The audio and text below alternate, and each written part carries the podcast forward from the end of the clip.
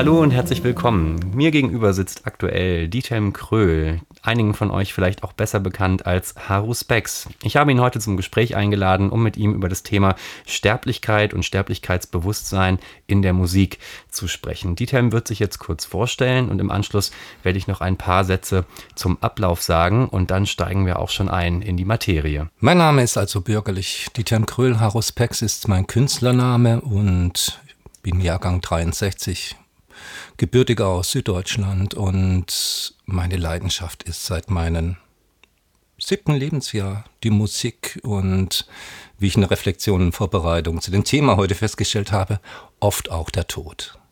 Du bist ja auch Vinylprediger und machst das nun schon seit einigen Jahren. Vielleicht kannst du unseren ZuhörerInnen da auch äh, noch ein paar Worte zu sagen, was man sich denn unter einer Vinylpredigt vorzustellen hat. Ja, das äh, hat nichts mit Christentum zu tun. Also das Predigen ist ähm, eher vorgeschoben, als ich damals mich entschloss, mal ein neues Format zu probieren. Das heißt, nicht nur Musik aufzulegen, sondern auch über Musik zu sprechen. Hatte ich ein bisschen Angst davor, dass ich mit meiner leicht autoritären Ader möglicherweise einigen von Kopf schlage. Und ich dachte mir, wenn ich es Predigt nenne, dann bin ich da geschützt. Und äh, Vinylpredigt bedeutet eben, ich suche ein Thema aus, zum Beispiel nächste Woche dann Dienstag David Bowie und die Welt und da suche ich elf Songs aus dazu. Ich erzähle zu dem Thema entsprechend, die Songs werden ausgespielt, die Leute halten ihre Klappe, hören schön zu, können Texte lesen und es ist eine Art Live-Radio-Feature, so will ich es mal grob umreißen. Auf jeden Fall ein sehr, sehr schönes Format, an dem ich jetzt auch schon das ein oder andere Mal teilgenommen habe. Wir haben uns ja auch über deine Predigten kennengelernt, sind darüber ins Gespräch gekommen und äh, seitdem ja ähm, eigentlich in einem stetigen und regen Austausch, wenn es um das Thema Musik und Lebensanschauung geht. Wir werden jetzt gleich allgemein mal so ein paar unserer Gedanken zu diesem heutigen Überthema äh, sammeln und besprechen. Und im Anschluss daran wirst du uns dann also auch noch etwas zu David Bowie und seinem letzten Album Blackstar erzählen. Ich werde im Anschluss daran dann ähm, über Pharmacon sprechen, dieses neues Projekt aus New York. Ja, ich habe mir gedacht, zum Einstieg ist es vielleicht ganz gut, wenn man einfach mal so, eine, so ein prägnantes Zitat zum Thema Sterblichkeit und Tod mit reinwirft, damit wir dann auch eine ganz gute Gesprächsgrundlage haben oder eben auch äh, uns das dabei hilft, so ein bisschen an Fahrt zu gewinnen. Ähm, der deutsche Philosoph Arthur Schopenhauer, Zeitgenosse von äh, Hegel und Kant, der schrieb in seinem Werk Die Welt als Wille und Vorstellung. Das Leben selbst ist ein Meer voller Klippen und Strudel, die der Mensch, mit der größten Behutsamkeit und Sorgfalt vermeidet, obwohl er weiß, dass wenn es ihm auch gelingt, mit aller Anstrengung und Kunst sich durchzuwinden, er eben dadurch mit jedem Schritt dem größten, dem totalen, dem unvermeidlichen und unheilbaren Schiffbruch näher kommt, ja gerade auf ihn zusteuert, dem Tode. Dieser ist das endlich, endliche Ziel der mühseligen Fahrt und für ihn schlimmer als alle Klippen, denen er auswich. Ja, Schopenhauer ist also der Meinung, dass der Tod, sagen wir mal, die gewisseste Sache im Leben eines äh, Menschen oder eines äh, Lebewesens ist und äh, dass wir unvermeidlich auf ihn zusteuern. Insofern hat er natürlich eine besondere Relevanz, wenn er dann in unserem Bewusstsein das erste Mal auftaucht und lässt uns ja dann eigentlich nicht mehr los. Ja, ich weiß es nicht, was ich darauf an antworten soll. Ich habe gerade tatsächlich, als du das erzählt hast, ähm, drüber nachgedacht, wann ich die erste Konfrontation mit dem Tode hatte. Das ist ja auch ein sehr spannender Punkt. Möchtest du drüber sprechen oder ist es dir eingefallen? Ja, ja, ja. Also die, die älteste Erinnerung habe ich, ähm, ich war ein Kind, vier, fünf Jahre alt und wir waren beim Schlachter und schauten zu, wie Schweine getötet und auseinandergenommen werden. Und aber das äh, war jetzt nichts Erschreckendes, sondern eher für einen vier-, fünfjährigen höchst spannend man kann es ja auch noch nicht so richtig einordnen in dem Alter vielleicht, was das eigentlich bedeutet oder was da passiert. Ja. Ähm, und ähm, wann ist so das Bewusstsein, wenn ich jetzt so indiskret sein darf, ähm, von, von Sterblichkeit ähm, wirklich eingetreten? Gibt es da auch einen Schlüsselmoment oder möchtest du da lieber nicht drüber reden? ja, ich weiß nicht, äh, ob ich da zu sehr ausführe. Äh, die erste Konfrontation war damit äh, der Tod meiner Urgroßmutter, aber ich war da auch noch sehr jung, fünf, sechs Jahre alt. Ähm, aber im Laufe der Jahre hat er schon sehr zugenommen. Also das war dann auch schon mit Anfang 20, äh, der Tod meines Großvaters. Den habe ich als Leiche gesehen und meine Eltern habe ich beide monatelang dann eigentlich begleitet und auch den Moment des Todes erlebt. Also insofern war das für mich auch als, als jemand, der dem Buddhismus nahe steht, ähm, gibt es eben diese alte Kernaussage, wer sich mit dem Leben auseinandersetzen möchte, sollte zuerst mit dem Tod anfangen. Mhm. Ja, sehr spannender Gedanke, der vielleicht auch äh, uns gleich noch einen weiteren Interpretationsansatz für die besprochenen Alben liefert oder vielleicht auch nochmal aufgegriffen werden kann. Ich ähm, finde es auch sehr spannend, dass natürlich ähm, mit dieser Gewissheit der eigenen Sterblichkeit oder der Endlichkeit um, um die Endlichkeit des Lebens, ähm, wir dazu angehalten sind, äh, ja, er, er, Schopenhauer nennt das, die Strudel und Klippen mit der größten Behutsamkeit und Sorgfalt zu vermeiden. Aber es gibt ja nun auch Momente, in denen man sich regelrecht äh, in diese hineinzustürzen scheint, um vielleicht auch dieser Konfrontation, die am Ende steht, also die Konfrontation aller Konfrontationen, irgendwie, dass man dieser irgendwie gewachsen ist. Und ähm, wir sprechen heute über Musik und äh, das bedeutet, wir sprechen über Kunst. Und ähm, wie würdest du sagen, positioniert sich Kunst oder Musik zu diesem Thema? Was äh, für Erfahrungen hast du da gemacht ähm, oder gibt es da Regelmäßigkeiten, Dinge, die du beobachtet oder besser gesagt gehört hast? Nun, also ähm, ich habe relativ früh angefangen, den Mainstream an Musik zu verlassen. Und insofern bin ich ein Kind des Punks und auch des Post-Punks. Und da war das eigentlich in fast jeder Band, ob jetzt Cure oder Joy Division oder Einstürzen, Neubauen, immer ein Thema. Und ich denke, das hat auch etwas mit diesem Bohemian-Leben zu tun, das wir alle angestrebt haben damals. Und äh, ich muss sagen, 60, 70 Prozent meiner Plattensammlung wahrscheinlich handelt direkt oder indirekt über den Tod, über die Sterblichkeit. Ja, es ist viel darüber geschrieben worden, es ist viel zu dem Thema musiziert worden. Man hat versucht, äh, sich aus den unterschiedlichsten Perspektiven dem Tode zu nähern. Ähm, einerseits kamen sicherlich Ängste zum Ausdruck. Ähm, man hat vielleicht auch das Dokument eines äh, gebrochenen Willens, äh, der an dem Bewusstsein der eigenen Sterblichkeit zugrunde geht. Gleichzeitig gibt es auch Glorifizierung des Todes in der Kunst, ähm, die ja zum Teil auch ideologisch zweckentfremdet wurde, wie wir es dann im Dritten Reich Bereich gesehen haben. Und ähm, ja, es ist etwas, was uns alle beschäftigt und ähm, ab dem Punkt, an dem es eben in unserem Bewusstsein ankommt, eigentlich nicht mehr weggedacht werden kann. Mir fällt dazu gerade ein äh, spannender Film ein, aber wir wollen heute eigentlich nicht über Filme sprechen und diese entsprechenden Referenzen dürfen natürlich mit rein. It Follows heißt er. Ich weiß nicht, ob du ihn gesehen hast. Nein. Da geht es um eine Gruppe von Jugendlichen, die sich plötzlich damit konfrontiert sieht, dass ähm, ein sexuell übertragbares Monster ihnen folgt. Deswegen auch der Titel It Follows. Das heißt, mhm. durch die sexuelle Initiation setzt gleichzeitig auch das äh, Todesbewusstsein dieser jungen Erwachsenen ähm, oder dieser äh, Teenager ein. Und ähm, der Film ist in der Hinsicht äh, sehr metaphorisch aufgeladen, ausgesprochen interessant und visuell ansprechend erzählt. Also eine klare Empfehlung an der Stelle. Ja? Und dieses äh, Motiv der tickenden Uhr, das sich hier in dem diesen Figuren auf ewig folgenden Monster äh, widerspiegelt, das ist natürlich auch äh, ja, sehr eindrucksvoll und ausdrucksstark. Das klingt doch nach Eros und Tatanos. Genau. Ne? Also es hat diese Aspekte der, der antiken äh, griechischen Tragödie, die es auch äh, beinhaltet. Und ähm, ich denke, dass auch in diesen frühen äh, Phasen der Auseinandersetzung schon einige wichtige Fundamente gelegt wurden, um eben auch, ja, ich nenne es mal Todesmanagement im eigenen Leben zu betreiben.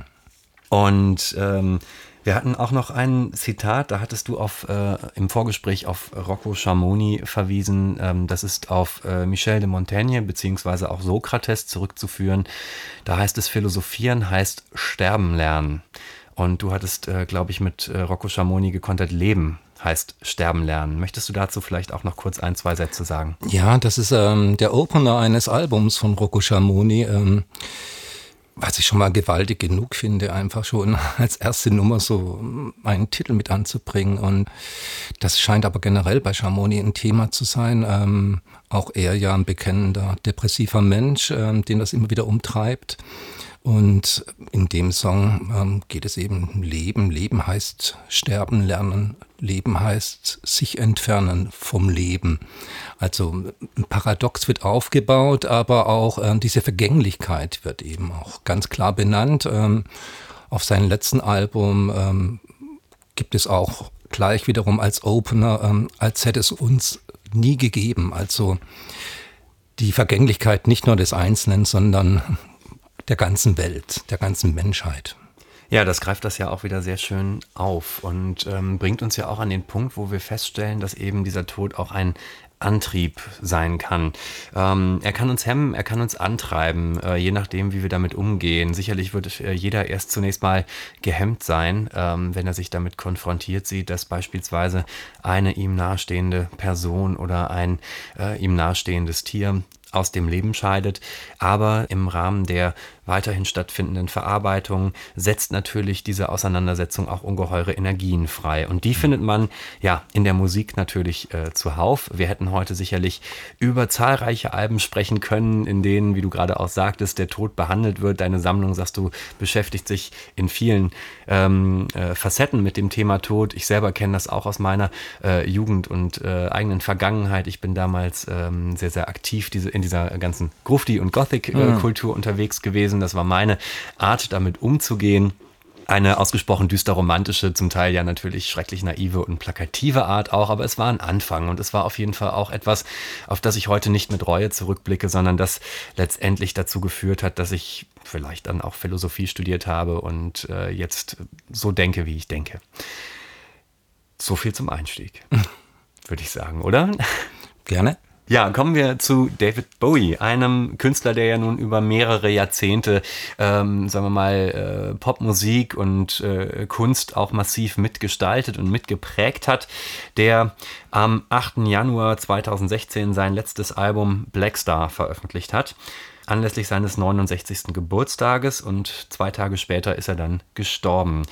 Du hast dich jetzt im Rahmen deiner Vorbereitungen für deine nächste Vinylpredigt sehr intensiv mit diesem, diesem Album und Bowies Werdegang beschäftigt. Ich habe im Rahmen meiner Vorbereitungen für dieses heutige Gespräch das Album äh, nach einer längeren Pause, muss ich gestehen, mal wieder in den Player wandern lassen und ähm, ja, freue mich jetzt auf unseren Austausch. Die Zeit hat geschrieben, egal welche Hoffnungen, Träume oder Freuden, man sich vom Pop verspricht, Bowie hat sie wahrscheinlich erfunden. Und ich hoffe, dass ich dir damit einen ganz guten, sagen wir mal, Katalysator geben kann für das, was du uns jetzt erzählst. Ja, ich meine, das Interessante an Bowie ist ja an und für sich, dass er so, so unfassbar unfassbar ist. Ne? Also für jeden, äh, der sich näher mit Bowie auseinandersetzt, ist es ähm, scheinbar fast ein Trieb eben ähm, zu deuten, zu analysieren, Texte zu analysieren, ähm, Bewegungen in Videos und so weiter und so fort. Ähm, und das war ja auch etwas, was Bowie von Anfang an eigentlich auch angestrebt hat. Ähm, er hat ja in den 60er Jahren schon angefangen, ähm, unzählig viel Musik zu machen. Also bis er seinen Erfolg hat, war er schon zehn, zwölf Jahre lang eigentlich ähm, musikalisch unterwegs und hat aber auch tatsächlich von Anfang an dieses Todesthema immer dabei gehabt. Zum Beispiel schon auf der Space Oddity den Song Hey Mr. Gravedigger dem es eben darum geht, dass ähm, aus der Sicht eines Totengräbers ähm, die Vergänglichkeit des Lebens eben dann erzählt wird. Das Ganze aber eher schrullig wie ähm, eine Moritat eben, aber das Thema hat er immer weitergetragen. Bei Stardust Rock'n'Roll Suicide auf der Lodge, dann ein paar Jahre später dieses Foto eines Menschen, also ihn, wie er als Leichnam eigentlich da liegt und das ist eine Anspielung auf den Selbstmord seines Bruders, seines Halbbruders und das war auch dann später nochmal äh, Jump, they say, auf der Black Tie White Noise und ähm, will damit sagen, also Bowie hat sich ständig mit dem Tod auseinandergesetzt. Ähm, anfangs eher kokettierend, wie es eben junge Menschen gerne machen. Virgin Prunes, If I Die, I Die. Oder auch bei ähm, bei Tears for Fears, Mad World, ne, in dem er behauptet, dass die schönsten Träume, die er hat, die sind, in denen er stirbt. Und ähm, aber Bowie hat das Thema trotz alledem nicht losgelassen. Ich würde einfach mal behaupten, dass er auch eben zumindest ein schwermütiger Mensch war, eigentlich von Natur aus und vom Charakter her. Und ähm, bei The Next Day, seinem vorletzten Album, kam ja schon eine ganze Menge Rückschau, eine Berlin, wie war das damals, wer are we now und so weiter. Um dann aber dann tatsächlich, ähm, Blackstar kam raus damals, 2016. Ich bin jetzt nicht dieser über Bowie-Freak, der jetzt sofort ähm, ersten Tag dann äh, die Platte auch kauft. Aber Lazarus, die erste Single, also die erst, das erste Video, das fand ich schon erschreckend eigentlich so. Ne? Und ich habe das dann zuerst auch abgefeiert, aber wie dann zwei Tage später sein Tod verkündet wurde, ich erinnere mich noch, ich habe dann damals geschockt geschrieben, Bowie ist ein Lügner er ist nicht Lazarus, er steht nicht wieder auf, er ist einfach verschwunden von einem Moment auf den anderen. Und insofern, ich habe regelrechte Angst gehabt vor diesem Album, mich wirklich damit auseinanderzusetzen, weil natürlich eben auch das erste Stück der Opener Black Star schon fast Angst machen kann von seiner Wirkung, von seiner Stimmung her. Es ist ein eine orientalisch angehauchte Melodie, also es wirkt einfach fremd. Es auch allein von der Stimme her, Bowie hat ja immer die Möglichkeit, seine Stimme sehr unterschiedlich einzusetzen. So wie ein Schauspieler seinen Körper hat er seine, seine Stimme eben eingesetzt. Ähm, er ist ja auch berühmt dafür, dass er meistens One-Taker, also in einen einzigen Take eben die Stücke durchsingen konnte. Und wenn man sich eben dann Blackstar als Opener anhört, dann scheint das nur noch Stimme zu sein. Man scheint eigentlich keinen Körper mehr zu spüren hinter dieser Stimme eben. Und äh, ich muss an der Stelle äh, kurz reingrätschen. Ja. Ich habe das Album ja heute auch äh, ein weiteres Mal gehört und ich muss sagen, ich ähm, kann das unglaublich gut nachvollziehen, wie du das äh, schilderst. Und ich finde, was an, der, an, an dieser Eröffnungsnummer Blackstar so mhm. sagenhaft ist, ist natürlich auch also diese Mannigfaltigkeit an Emotionen, die transportiert wird. Das Stück ist ja acht Minuten lang oder über acht Minuten lang und es äh, fängt an auf eine so äh, unfassbar fragile Art und Weise und diese Stimme ist so unglaublich, also schwach ist vielleicht das falsche Wort, aber sie ist schon so, sie wirkt schon so gebrochen und gewinnt dann im Zuge dieses äh, Stücks zunehmend wieder an Kraft, um am Ende dann zu diesem äh, originären Zustand zurückzukehren, fand ich sagenhaft, ja. Ja, also es wirkt fast wie nur innen. Es ist kein Auszug da, sondern als würde man die Gelegenheit haben, nur etwas Innerliches wahrzunehmen. Ich kann das auch kaum beschreiben. Natürlich, wie du auch sagst, eben, die Nummer ist achteinhalb Minuten lang und ist natürlich auch zweigeteilt. Ne? Also es gibt eben diesen A-B-A-Teil, kann man eigentlich sagen. Und in, in der Mitte des Songs ähm, geschieht ja dann eben ähm, eine Art von Rechtfertigung. Ne? Also was er nicht ist, beziehungsweise was er ist. Er ist eben nicht der Wandering Star, eine Anspielung auf Elvis Presley, der mit ihm zusammen am selben Tag Geburtstag hatte, mit dem er eine tiefe Verbundenheit hatte. Er ist nicht a Gangstar, also sehr schön, wie auch das entsprechend eben passend macht vom Reim her und ähm, kein Gangster zu sein, ähm, ist natürlich ein Verweis auf seine moralische Integrität eben. Ne? Was er macht, ähm, ist proper ist nicht anzuzweifeln. Er ist eben der Blackstar und Jetzt hat man ja lange darüber gerätselt, was alles Blackstar ist. Das geht ja los von Endstadium des Krebses bis eben auch ähm, die Vorstufe zu einem äh, schwarzen Loch. Ich finde das mit einem schwarzen Loch eigentlich naheliegend, weil ähm, Bowie einfach auch eine Person war, der immer auf der Höhe der Zeit war, immer mitbekommen hat, was geht an Film ab, was geht an Kunst ab, an Literatur und so weiter und so fort. Er hat alles aufgesaugt an und für sich, um dann ab und zu mal wieder ein Statement zu bringen, zumindest die letzten, sage ich mal, zehn Jahre seines Lebens.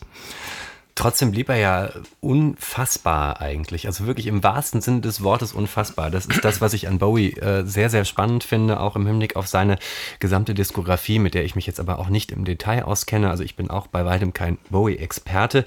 Er hat sich ja im Endeffekt ist er oft gestorben kann man sagen. Das äh, wird auch in diesem Zeitartikel thematisiert, der das Album rezensiert und ähm, ist wieder aufgestanden. Daher passt dieser Lazarus-Gedanke natürlich schon, aber ich kann auch sehr gut verstehen, woher dann dein, sagen wir mal, Bedürfnis kam, äh, die, das Wiederauferstehen ihm an der Stelle aberkennen zu wollen oder ihm da, zu sagen, das ist jetzt nicht mehr der Fall. Wir hatten diese Metamorphose.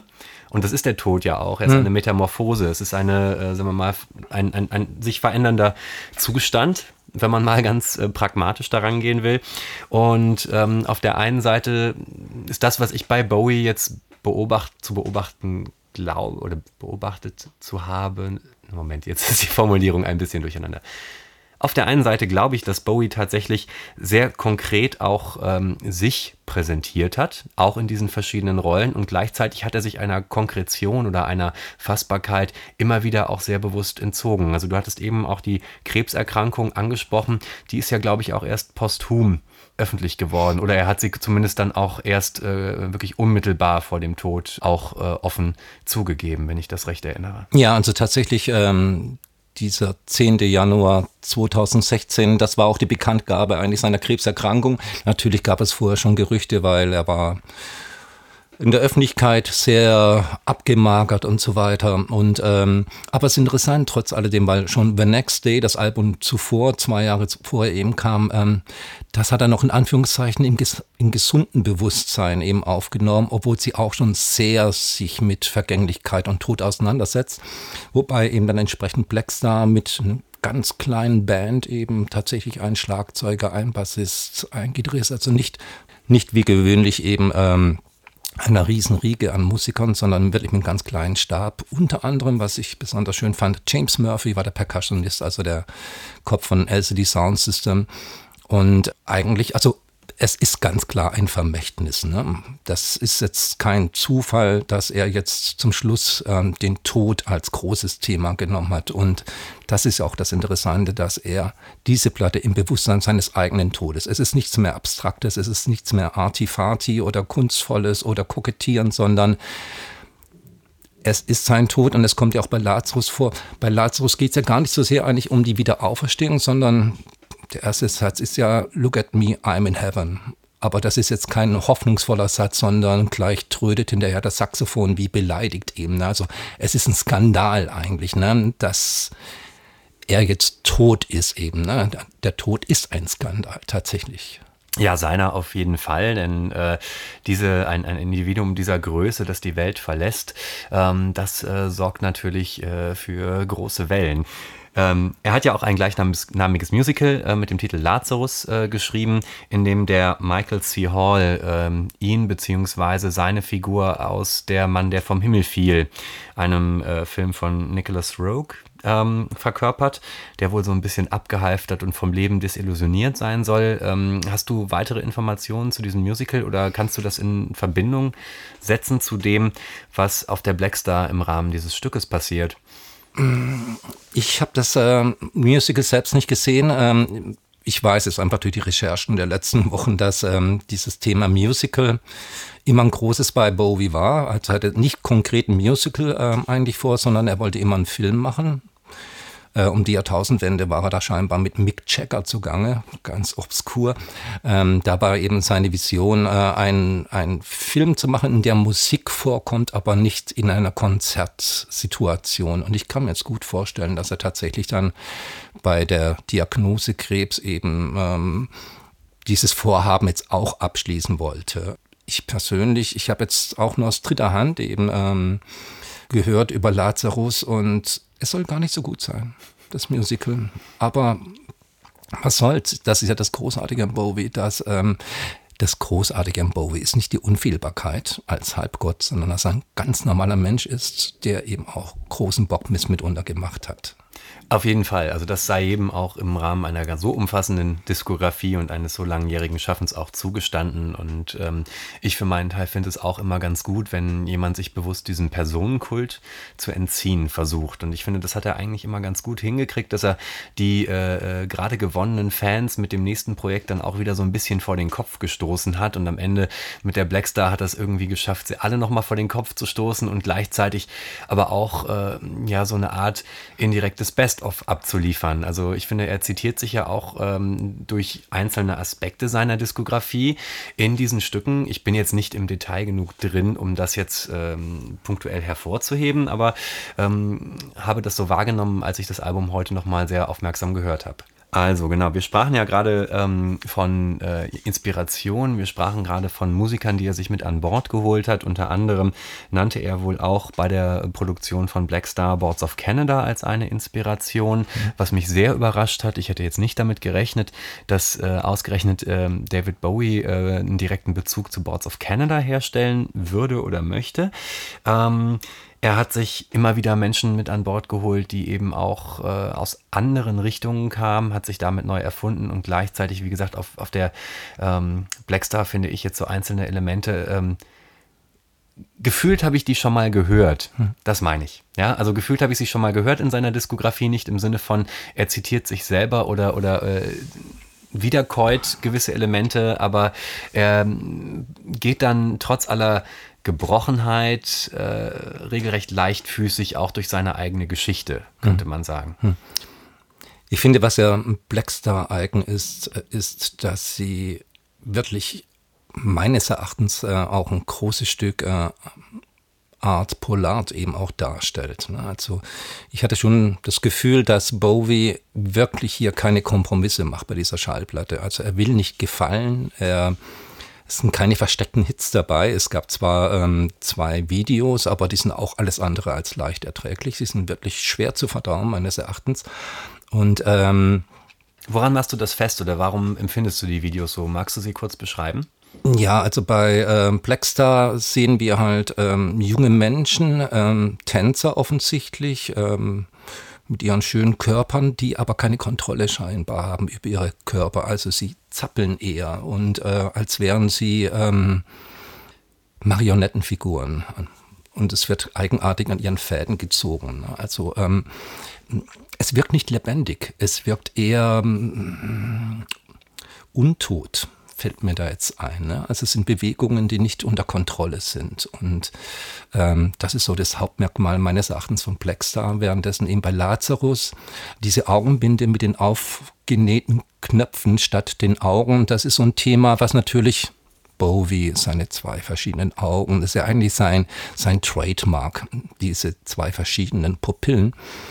Ist ja auch ein Mensch mit einem sehr faszinierenden Blick. Also das muss man wirklich sagen. Und wenn man die Augen als den Spiegel der Seele ansieht und wir uns dann auch darüber unterhalten, dass er als Mensch irgendwie nicht fassbar scheint, ne, dann sind natürlich ist klar, dass die Augen und die Intensität dieses Blickes in, ins Zentrum auch der Aufmerksamkeit rücken. Ja, ja und ähm, auf der Hieven, das war ja die, eigentlich die drittletzte, wenn ich mich richtig erinnere, Scheibe von ihm, ähm, sieht man ja eine Fotografie von, von Bowie. Äh, und seine Augen sind matt, also trübe, als wäre er blind oder möglicherweise tot.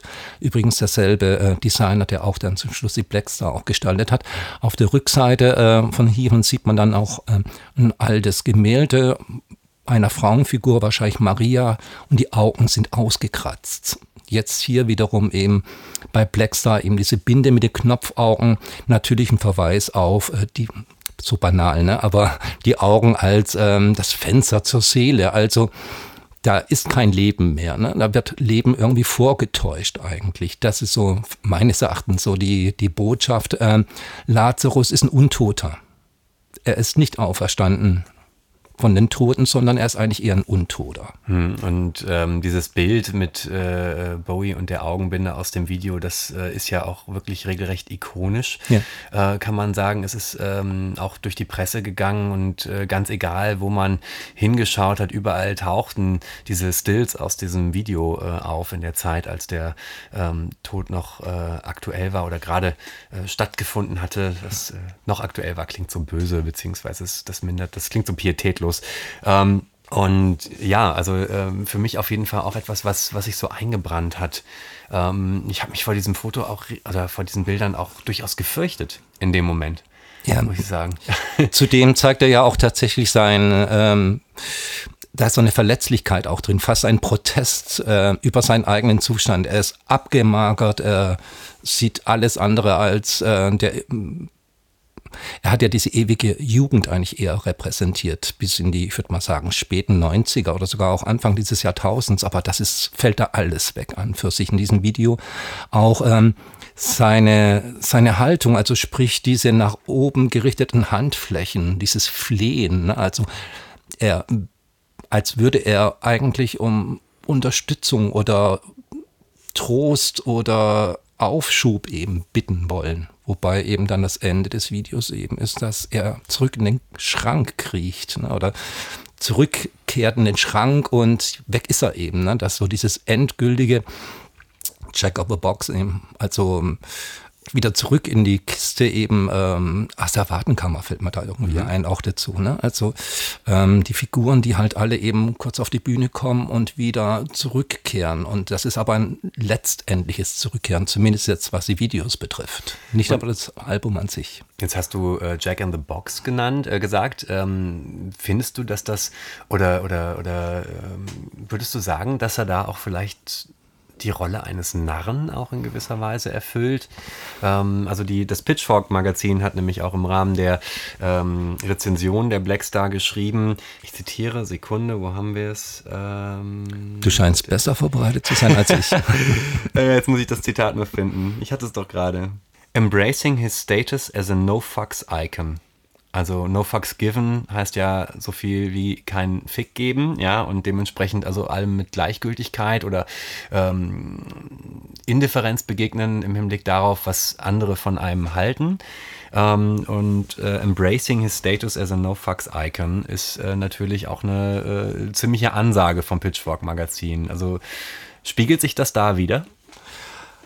Mm, ja, ich glaube, das ist aber auch ein Status, den er sich über die Jahrzehnte erarbeitet hat. Weil wenn man ähm, Interviews aus den 70er Jahren, 80er Jahren eben liest, ist natürlich äh, eben sehr wichtig, wie er gesehen und wahrgenommen wird. Ähm, das ist etwas, was dann erst eben bei ihm in dem Alter, glaube ich, auch komme und äh, kommt. Und das andere Problem ist natürlich auch, ähm, wie frei kann ein Künstler arbeiten? Man glaubt es ja nicht, aber selbst ein David Bowie wollte, ich glaube 2001 oder 2002, wollte er ein Album namens Toys herausbringen. Das hat er auch schon ziemlich fertig gehabt, aber die Plattenfirma hat Nein gesagt. Und das ist... Ähm, für uns eins natürlich unvorstellbar, dass ein David Bowie mit seinen Vorstellungen nicht durchkommt. Aber hier jetzt denke ich bei Blackstar, da hatte er ja tatsächlich alle Freiheiten, alle Möglichkeiten, alle Ressourcen entsprechend auch. Und ähm, auch die Reife eben auch so ein Album aufzunehmen, das hätte er halt niemals in den 70er Jahren ähm, schaffen können eigentlich. Und äh, natürlich ähm, Ihm war in den 70er Jahren extrem wichtig, wie er gesehen wird, wie er wahrgenommen wird. Ähm, er geht sogar so weit, ähm, gibt es dieses berühmte Interview mit William S. Burroughs, ähm, dem er ihm doch erklärt, dass ähm, er ein Problem hat, weil er seine Meinung ständig ändert und äh, deswegen sich wie ein Lügner vorkommt, besonders wenn er darauf angesprochen wird. Aber im letzten Interview hast du noch das und das gesagt, also total unstet einfach war. Andererseits gibt er auch zu, dass er ähm, Interpretationen seiner Texte von seinen Fans zu eigen macht, weil wir es selbst dann vielleicht auch kokettieren, aber vielleicht auch aufgrund äh, starken Drogenkonsums sich selbst nicht mehr erinnerte, was eigentlich die Bedeutung seiner Songs war. Vielleicht weiß man es auch nicht, was man eigentlich zum Ausdruck bringen möchte. Vielleicht ist es manchmal wirklich wichtig, sich in den anderen zu spiegeln. Dann kommen wir ja auch wieder zu solchen philosophischen Gedanken, wie Jean-Paul Sartre sie beispielsweise geäußert hat, dass der Schlüssel zu uns selbst im anderen liegt und dass das gleichzeitig Fluch und Segen ist. Ähm, ne, erinnern wir uns an die geschlossene Gesellschaft. Ähm, der andere sieht mich auf eine Art und Weise, die ich unmöglich nachvollziehen kann. Also hat er Informationen über mich, die wiederum mir natürlich äh, nicht zugänglich sind. Und damit hat er eine Macht über mich und gleichzeitig habe hab ich, ich auch eine Macht über ihn. Das ähm, ist sicherlich auch spannend, gerade bei Persönlichkeiten, die dann also auch wirklich so paradiesvogelhaft äh, sich von Identität zu Identität bewegen, ja. wie Bowie das jetzt in seiner Karriere getan hat. Und natürlich mag es sein, dass er da auch vielleicht äh, bewusster nach Anerkennung gestrebt hat, äh, auf dem Zenit seiner Karriere äh, in den 70ern oder zu der Zeit, als dann eben das alles so an Fahrt gewann. Vielleicht gehört das ja auch zum Sterbenlernen dazu dass man sich von diesem Personenkult so ein bisschen loslöst und dass man eben vielleicht auch merkt, dass die Sucht nach Anerkennung oder das Bedürfnis nach Anerkennung einen nicht unbedingt weiterbringt. Also vielleicht ist genau das auch ein Ausdruck, ähm, beziehungsweise etwas, was zum Ausdruck gebracht wird in dieser Gebrochenheit einiger Passagen auf diesem neuen, äh, auf diesem letzten Album. Ja, also nicht nur auf dem letzten Album, generell ähm, ist Brechen eine Technik von Bowie meines Erachtens. Also er nutzt ja auch Cut-Up-Techniken, die er von Burroughs übernommen hat, ähm, um seine eigenen Texte eben entsprechend zu gestalten. Und insofern ist auch die Analyse äh, immer nur eine, ähm, äh, eine Interimslösung an sich, weil äh, man kann sich nicht sicher sein, hat das wirklich so gemeint, wobei man davon ausgehen muss, dass er sich über jede Kleinigkeit totale Gedanken gemacht hat. Ich stelle mir das eigentlich faszinierend vor. Ähm, das Tolle an, an Bowie ist ja meines Erachtens auch, ähm, dass er selbst so ein wahnsinniger Fan war von anderen Menschen wiederum. Ne? Also um aber ähm, nicht unbedingt direkt eben auch seine Quellen am Preis zu geben. Und das ist natürlich auch für die, all die Bowie-Freaks und Fans ähm, ähm, dieses Enigmatische, dieses zu forschen und so weiter, woher kommen diese Ideen, äh, worauf ihn verweist er und so weiter, sehr spannend macht. Wie gesagt, durch die Cut-Up-Techniken ähm, verwischt aber auch gleichzeitig Spuren. Also kann uns wirklich ein gutes Stück weit eben zum Narren halten damit.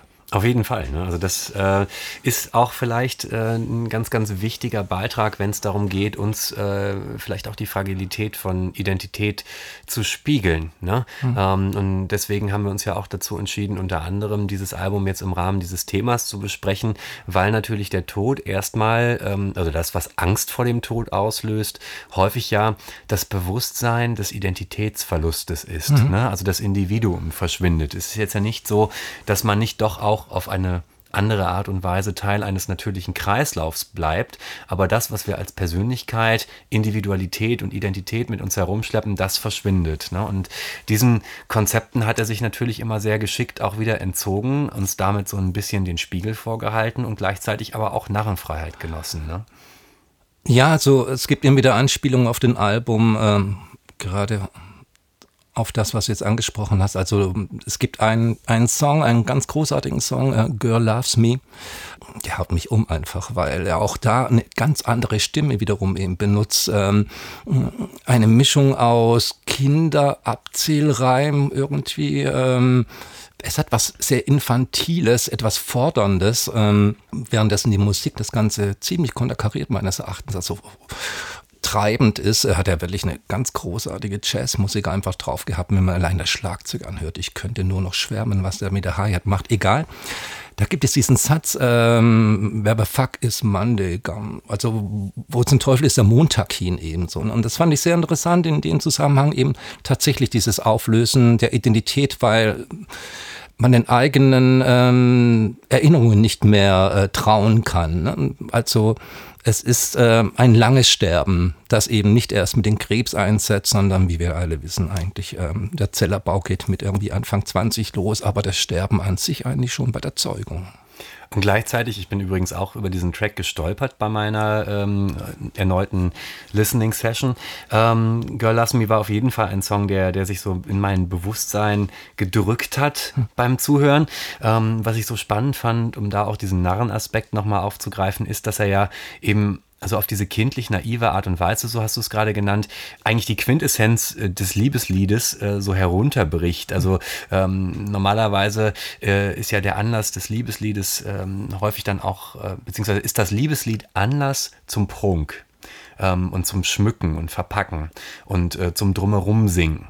Und äh, Girl Loves Me ist ja sowas von direkt und allgemein, hm. dass damit ja eigentlich das Wesen eines Liebesliedes zum Ausdruck gebracht wird und gleichzeitig macht man sich aber auch darüber lustig, oder würde ich jetzt einfach mal behaupten, dass es in mir den Eindruck erweckt hat, dass es sich darüber lustig macht, ähm, wie bedeutungsschwanger manche Menschen daran gehen und wie sehr sie es eben verpacken. Warum nicht einfach sagen, Girl Loves Me? So, ähm, auf der einen Seite führt es also die, das Triviale vor, das solche Lieder häufig haben, und auf der anderen Seite drückt es aber auch das Wesen aus.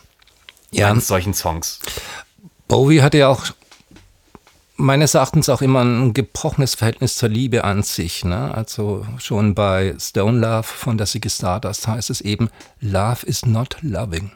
Also ähm, es, Liebe ist einfach erstmal ein abstrakter Begriff. Es ist die Tätigkeit, also das Lieben, was die Liebe ausmacht. Und ich denke, ähm, das macht es schon wieder ziemlich komplex eigentlich, wenn man diesen Ansatz dann eben nimmt. Ähm, Erfordert ja. auch die Bereitschaft loszulassen. Also das ist ja eine Liebesvorstellung. Äh, ne? Loving is not loving bedeutet ja im Endeffekt, dass ich also jemanden liebe, indem ich genau das nicht tue, was wir eigentlich normalerweise machen, wenn wir behaupten, jemanden zu lieben, nämlich festhalten. Hm. Und ja. ähm, ich musste auch so ein bisschen an diesen Nihilismus denken, über den wir ja auch jetzt im jenseits dieses Gesprächs immer mal wieder schon gesprochen haben, so eine Art positiven Nihilismus oder Buddhismus kann man es auch nennen. Ja, dass man, also, und deswegen vielleicht auch nochmal der Rückbezug zu diesem No-Fucks-Icon. Ja, also dass es hier gar nicht darum geht, eine arrogante Anti-Establishment, Anti-Haltung an den Tag zu legen, sondern eher wirklich dieses Narrenhafte mhm. zu nutzen, ähm, um äh, vielleicht auch die Bedeutungslosigkeit und die Notwendigkeit des Loslassens deutlich zu zeigen. Ja. Es gilt eben sowohl die Liebe eigentlich wie auch das Leben loszulassen, um tatsächlich beides eigentlich genießen zu können. Ne? Und ähm, weil du jetzt nochmal das äh, mit dem mit den Narren angesprochen hast, natürlich ähm, war das auch immer die Rolle von Bowie, also spätestens bei Ashes to Ashes, wie er im Pierrot-Kostüm eben auftritt und äh, am Strand seine vermeintliche Mutter, ne, my mama said to get things done, you better not mess with Major Tom, was eine klare Anspielung wiederum eben auf die Drogen eben ist. War ja sein, Anführungszeichen, erstes drogenfreies Album, das er gemacht hatte damals. Das hat er schon immer drin und das ist natürlich auch, der Narr hat die Freiheit und sogar die Pflicht, die Wahrheit dem Herrscher zu sagen. Aber nur der Narr. Jeder andere wird sofort aufgeknüpft, aber der darf das. Ist natürlich auch eine Rolle, die er sich eben erarbeitet hat. Ja, da kann man vielleicht auch den letzten Song des Albums, den Dollar Days, äh, nee, das ist nicht der letzte, aber der äh, vorletzte, äh, nochmal kurz erwähnen. Da gibt es die Textzeile I'm dying to push their backs against the grain and fool them all again and again. Ja, wäre auch durchaus nochmal ein ähm, äh, entsprechend expliziter Hinweis auf das, was vielleicht sich dahinter verbergen mag. Ja. Oder auch nicht, das ist es ja. Ne? Das ist ja das, das Spannende an diesem Album und an ihm, an, als Kunstprodukt und Mensch. ja, tatsächlich ist es ja auch so, dass ähm, es nicht ein einziges Statement eben bleibt, sondern was er auf der Blackstar liefert, sind viele Gesichtspunkte oder Perspektiven einfach zu diesem Thema. Und das zeigt natürlich auch einerseits auch die Belesenheit und ähm, auch die Weisheit von, von Bowie. Ich persönlich bin ja auch immer ein großer Fan, ein großer Freund gewesen ähm, der Kämpfenden und nicht der Gewinner. Und äh, deswegen finde ich auch Bowie immer in seiner Auseinandersetzung total faszinierend. Und weil du schon gesagt hast, der letzte Song, der letzte Song ist ja eigentlich dann ähm, I, I can't, can't Give Everything Away. Und das ist natürlich äh, nach dieser, nach diesem Album ist das äh, ein Wahnsinnsstatement. Jetzt erstmal textlich natürlich irgendwie, oh, äh, er will nicht sterben, könnte man denken, aber wenn man die Musik dazu hört, die ja so dermaßen positiver daherkommt auf einmal. Und ähm, das ist eigentlich, ähm, man könnte schon fast sagen, das ist eigentlich der Hit des Albums, wenn man das jetzt so vom Mainstream-Gedanken her angeht. Ähm, es ist lebensbejahend, es ist uplifting, die Melodie geht aufwärts, währenddessen der Text eigentlich relativ wenig hergibt an und für sich. Ähm, es scheint um Oberflächlichkeiten zu gehen, ähm, von wegen seinen äh, Totenkopf ähm, geschmückten Schuhen und so weiter, was natürlich auch schon, er ist auf, den, auf dem Pfad des Todes. Ne? Aber im Intro kommt eine Mundharmonika drin vor und ich denke, die sagt gerade dem Bowie Freak sehr viel, weil es ist ähm, dieselbe Mundharmonika scheint es zu sein wie in A New Carrier in a New Town von der Low. Das war sein, sein, wie soll man sagen, sein ähm, Mm, Willkommenslied in Berlin. Ne? Ich fange jetzt ein neues Leben an. Ne? Ich beginne eine neue Karriere in einer neuen Stadt. Das natürlich im letzten Stück des Albums, äh, seines Todesalbums eben zu bringen, heißt, ich verlasse zwar alles, aber ich will eine neue Karriere beginnen eben. Und, ähm, Ein weiterer Neuanfang, also von ja, vielen, die er ja gehabt hat dann. Den richtig großen an und für sich. Und vielleicht ist das jetzt der, der größte Neuanfang dass er im Endeffekt, sagen wir mal, aus dem Leben getreten ist und äh, wo auch immer er jetzt sein mag, äh, vielleicht ist das der, der größte Neuanfang, mit dem er sich da jetzt konfrontiert sieht. Ja. Wir wünschen es Ihnen. genau. Ähm, ja, I Can't Give, give Everything Away als ähm, letzter Song der Platte. Ähm, ich habe mir ja diese Zeitrezension im Vorfeld noch durchgelesen und habe mir noch ein weiteres Zitat herausgeschrieben, das ich bewusst gewählt habe, um nicht ein wenig zu provozieren, beziehungsweise dir jetzt noch ein schönes äh, Abschlussstatement zu diesem ersten Teil unseres Podcasts zu entlocken, denn wir sind jetzt bei 47 Minuten. Ich denke, da müssen wir langsam, aber sicher die Kehrtwende hinkriegen. Also, die Zeit schrieb damals, unmittelbar nach der Veröffentlichung der Blackstar. Am Ende von Blackstar entschuldigt er sich dafür, I can't give everything away. Tatsächlich hat er sehr viel von sich gegeben und fast gar nichts. Das ist ein Spannungsfeld, in dem er lebt und das er auch nicht verlassen möchte. Es ist kein Abschied, auch kein letztes Meisterwerk, sondern einfach ein sehr gutes Bowie-Album. Ja, typische Zeitschreibe. Klugscheißer-Modus an irgendwie, meines Erachtens. Ich finde, es ist ein Meisterwerk. Also seine beste Platte seit den 70er Jahren. Kann mir gerne jemand etwas anderes sagen. Und natürlich eben ähm, ist natürlich sein Status äh, in den 70er Jahren ein anderer gewesen, weil da natürlich aus ähm, diesen ganzen spießigen, ähm, aus dieser ganzen spießigen Gesellschaft ähm, quasi als Lichtfigur herausgestochen ist. Ähm, aber ich würde sagen, als Alterswerk. Und so muss man das ja auch sehen. Mit 69 Jahren oder 68 war er, als er das Album aufgenommen hat, ist es extrem experimentell. Und ich wünschte mir, dass es viel mehr solche Alben jetzt aktuell eben zu hören und zu kaufen gäbe. Ich denke, da müssen wir den Menschen, die jetzt nach Bowie kommen, einfach noch, äh, sagen wir mal, äh, zugestehen, dass sie diese Lebenserfahrung noch sammeln müssen, um gegebenenfalls solche Alben zu produzieren. Ich denke, hier haben wir es durchaus mit dem Produkt eines sehr reflektierten, sehr intensiven Lebens zu tun, ähm, das am Ende eben im Angesicht des Todes offensichtlich gelernt hat, loszulassen und sich diesen einzelnen Punkten, also diesen einzelnen Konkretionen zu entziehen. Und ganz wichtig, ich finde, es ist kein Jammeralbum es ist auch kein, ähm, oh, ich muss jetzt noch mal irgendwie, also mein ganzes Können aufzeigen. Natürlich ist sein ganzes Können da, aber es wirkt meines Erachtens nicht prätentiös. Ich würde mich dem anschließen. Also ich habe auch im Rahmen unseres Gespräches durchaus äh, realisiert, dass ich dieses Album äh, ebenfalls für ein Meisterwerk halte. Ich habe in der Auseinandersetzung gemerkt, wie sehr mich diese Platte gefordert und auch abgeholt hat, gleichzeitig aber auch ähm, auf eine seltsame Art und Weise sich wieder von mir, äh, mich wieder von sich gestoßen hat. Ähm, und nach allem, was wir jetzt ähm, natürlich nicht im tiefsten Detail angesprochen haben, aber jetzt in diesem sehr kompakten Gespräch ähm, merke ich, dass das Album mir also auch äh, wieder ans Herz wächst oder dass ich das Bedürfnis habe, mich wieder intensiver noch damit auseinanderzusetzen. Ich nehme an, dass sie also jetzt das ein oder andere Mal noch den Weg in den CD-Player oder auf den Plattenteller finden wird, diese Platte.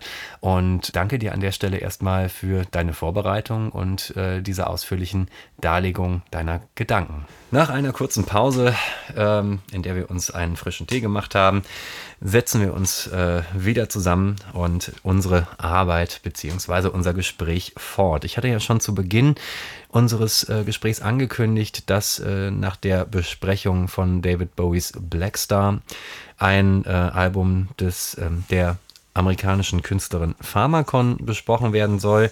Ähm, hinter dem Projekt Pharmacon verbindet sich ähm, die im Juni 1990 geborene Margaret Chardier, wenn ich das jetzt richtig ausspreche. Äh, sie ist äh, ursprünglich aus New York, Tochter eines Punkmusikers und ähm, hatte bereits erste Gehversuche als Gitarristin in kleineren Punk- und Hardcore-Bands äh, in einem sehr jungen Alter. Mit 16 hat sie dann in der lokalen Noise-Szene auch Veranstaltungen ähm, organisiert, Live-Auftritte gemacht und Videoinstallationen. Und das Projekt Pharmacon ist 2007 ins Leben gerufen und startete mit einer selbstbetitelten Debüt-EP, die mir leider bis dato nicht vorliegt, die ich also bisher noch nicht gehört habe. Das erste Album folgte dann im Jahr 2013 auf dem Independent-Label Sacred Bones das unter anderem dafür bekannt ist, dass ähm, John Carpenter Stücke dort wieder veröffentlicht wurden und auch eben diese beiden neuen John Carpenter Alben dort auch präsentiert wurden. Das Label selber ist 2007 gegründet, stammt auch aus New York, aus Brooklyn, um genau zu sein. Und äh, neben John Carpenter haben also Pharmacon, David Lynch, Solar Jesus oder auch Blank Mass dort veröffentlicht und tun das auch immer noch. Ja, ähm, das um das klingt nach einem Künstlerlabel, also im doppelten Sinne. Böse Zungen würden behaupten, es ist ein Hipster-Innen-Label, ähm, aber ähm, an und für sich ist, äh, sagen wir mal, die Quote dieses Labels wenn es um meinen Geschmack geht, relativ äh, gut, die Erfolgsquote. Also ich würde sagen, dass zahlreiche Veröffentlichungen der letzten Jahre, die mich in irgendeiner Art und Weise bewegt haben, doch auch von diesem Label stammen und war auch sehr, ich war auch sehr froh, dass natürlich John Carpenter nach dem Abschluss seines filmischen Schaffens, das ja dann zum Schluss nicht mehr so sonderlich überzeugend war, mit der Musik äh, zu neuer Stärke und zu neuem, äh, nennen wir es mal, Fahrtwind gefunden hat. Ne? Ja, und äh, Pharmacon war dann eben auch auf Sacred Bones gelandet im Jahr 2013. Abandon hieß das erste Album und interessanterweise ähm, gab es direkt einen ziemlichen Backlash aufgrund der Tatsache, dass ähm, die ganze Noise-Community sofort äh, auf die Barrikaden gegangen ist und Kommerzialisierung geschrien hat. Ähm, Sacred Bones war zu dem Zeitpunkt schon relativ bekannt, schon relativ erfolgreich. Wie gesagt, dieser Begriff Hipster-Label stand so ein bisschen im Raum und äh, diese ganzen sich selber sehr ernst nehmenden Harsh Noise-Menschen, ähm, die sind total auf die Barrikaden gegangen und haben gesagt, das könnt ihr nicht machen, das ist äh, eine Trivialisierung äh, dieser Musik, das ist eine Kommerzialisierung dieser dieser Musik und äh, Frauen können das schon mal gar nicht, weil sie auch eine der wenigen oder ich Inzwischen, also inzwischen kann man sagen, eine der wenigen Frauen. Ich weiß nicht, ob sie die erste war. Wahrscheinlich nicht, aber ähm, sie ist auf jeden Fall eine der ersten Frauen, die es irgendwie geschafft hat, damit auch in die Öffentlichkeit zu kommen ähm, und entsprechende Erfolge zu verbuchen. Mit Noise ja. meinst du? Oder? Mit Noise, ja, ja.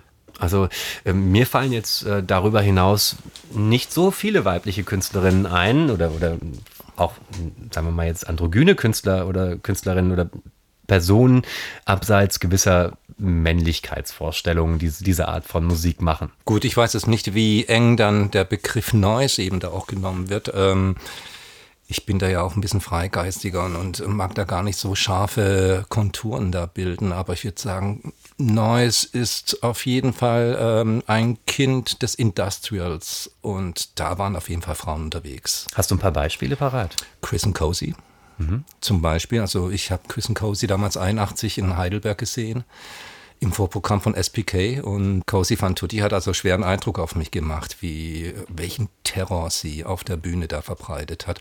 Daniel Dex fällt mir jetzt noch speziell ein, ähm, jetzt nicht unbedingt äh, Industrial oder Noise, aber auf jeden Fall doch eben sehr verquere Musik. Ich glaube, da gibt es doch einiges. Vielleicht ist es doch nicht ganz so unique.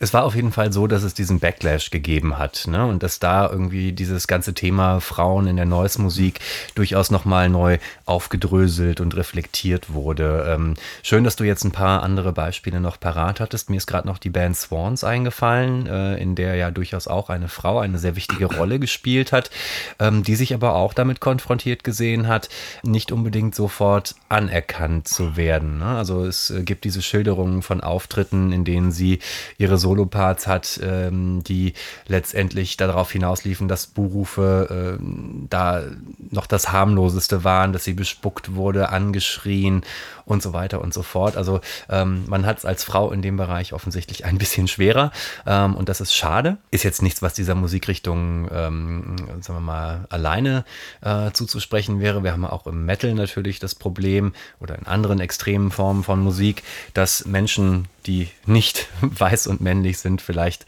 nicht unbedingt ohne weiteres ähm, diese Anerkennung finden, die ihnen dann vielleicht auch aufgrund des ganzen Talents, das sie mit sich herumsteppen, gebührt. Und sie hat auf jeden Fall Talent, das muss man sagen sagen. Also Abandon war ein ausgesprochen intensives und tolles Debüt, das äh, in seiner sehr kurzen Spielzeit auch ähm, ihre Handschrift gut auf den Punkt gebracht hat. Also man fragt sich ja auch bei Neues Musik oft, äh, was kann denn da eigentlich vielleicht noch Sinnvolles beigetragen werden oder inwieweit ist es jetzt nicht doch einfach alles nur weißes Rauschen und Geschreie. ähm, und äh, man merkt bei ihr, gerade jetzt auch rückblickend über diese Alben, die sie jetzt seitdem produziert hat, eine deutliche Handschrift und einen roten Faden, würde ich sagen. Ja. Wenn ich noch einwenden darf, Bitte. weil du gerade eben ähm, ähm, das negative Feedback äh, des Publikums angesprochen hast. Ich finde es ja auch interessant, ähm, von wo aus man Noise denkt. Ich denke, da gibt es eigentlich zwei, zwei verschiedene Richtungen, aus der Noise kommen kann. Das eine ist eben Industrial, das andere Heavy Metal oder Drone und so weiter und so fort. Ich Vielleicht ist es ein Vorurteil, aber mein Vorurteil sagt zumindest aus, dass der Heavy Metal bedeutend regressiver ist als eben Industrial. Gerade auch was Frauenrollen angeht. Klar, ne, da haben wir dann diese, diese Rock'n'Roll-Männlichkeitsideale, ähm, die da vielleicht auch noch mitschwingen, gerade wenn man sich so diese frühen Formen des Metal anguckt. Ich bin jetzt kein Metal-Experte, deswegen möchte ich mich an der Stelle auch nicht allzu weit aus dem Fenster lehnen und HörerInnen hier vor den Kopf stoßen. Wenn also jemand hier zuhört, der zum Metal und der Rolle der Frau im Metal etwas zu sagen hat, dann bitte in die Kommentare schreiben. Wir äh, freuen uns über entsprechende Diskussionen beziehungsweise auf konstruktive konstruktives Feedback und ähm, spannende Auseinandersetzungen. Ja, kommen wir zurück zu Pharmakon. Abandoned Abandon, nicht Abandoned, sondern Abandon, also äh, das Zurücklassen eigentlich als erstes Album, was ja auch äh, ein spannendes Thema ist für einen Einstieg in eine, sagen wir mal, äh, Musikkarriere dieser Art, wenn man mal so will.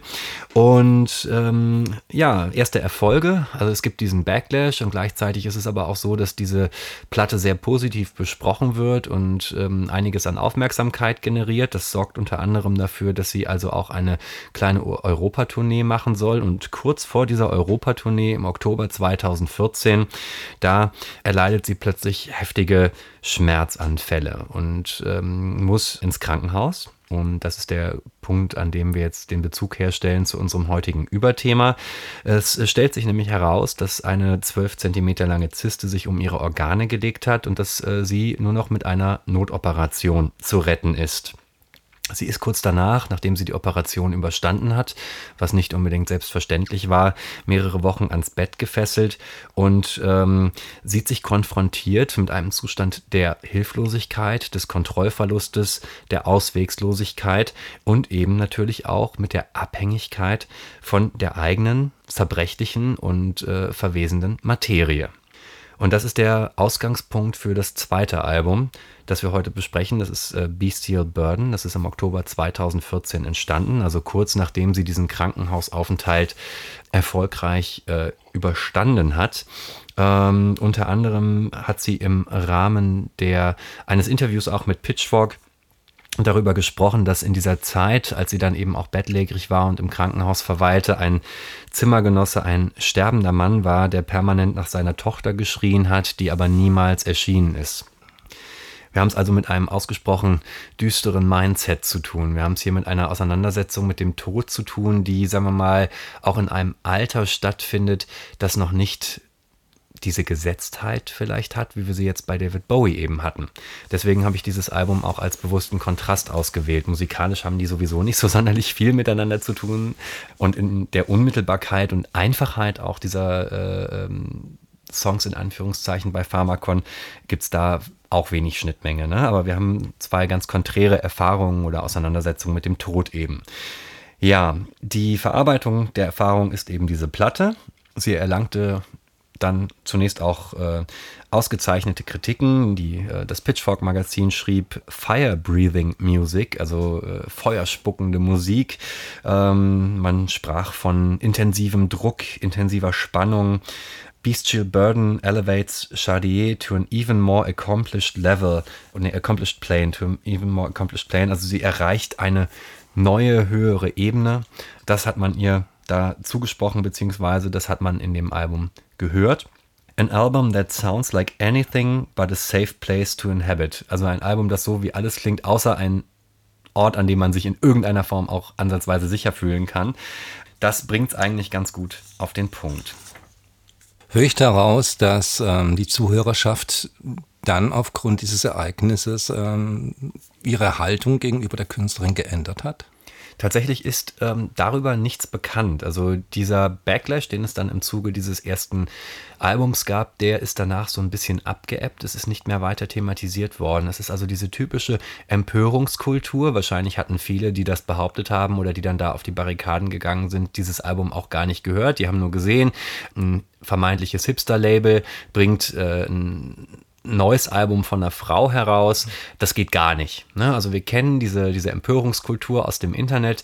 Äh, wir wissen, dass die, die am lautesten schreien, meistens die sind, die am wenigsten Ahnung haben. Und ähm, sicherlich mag es sein, dass äh, berechtigte Kritik geübt wird, auch in manchen Fällen, aber in diesem Fall kam das danach zum Erliegen.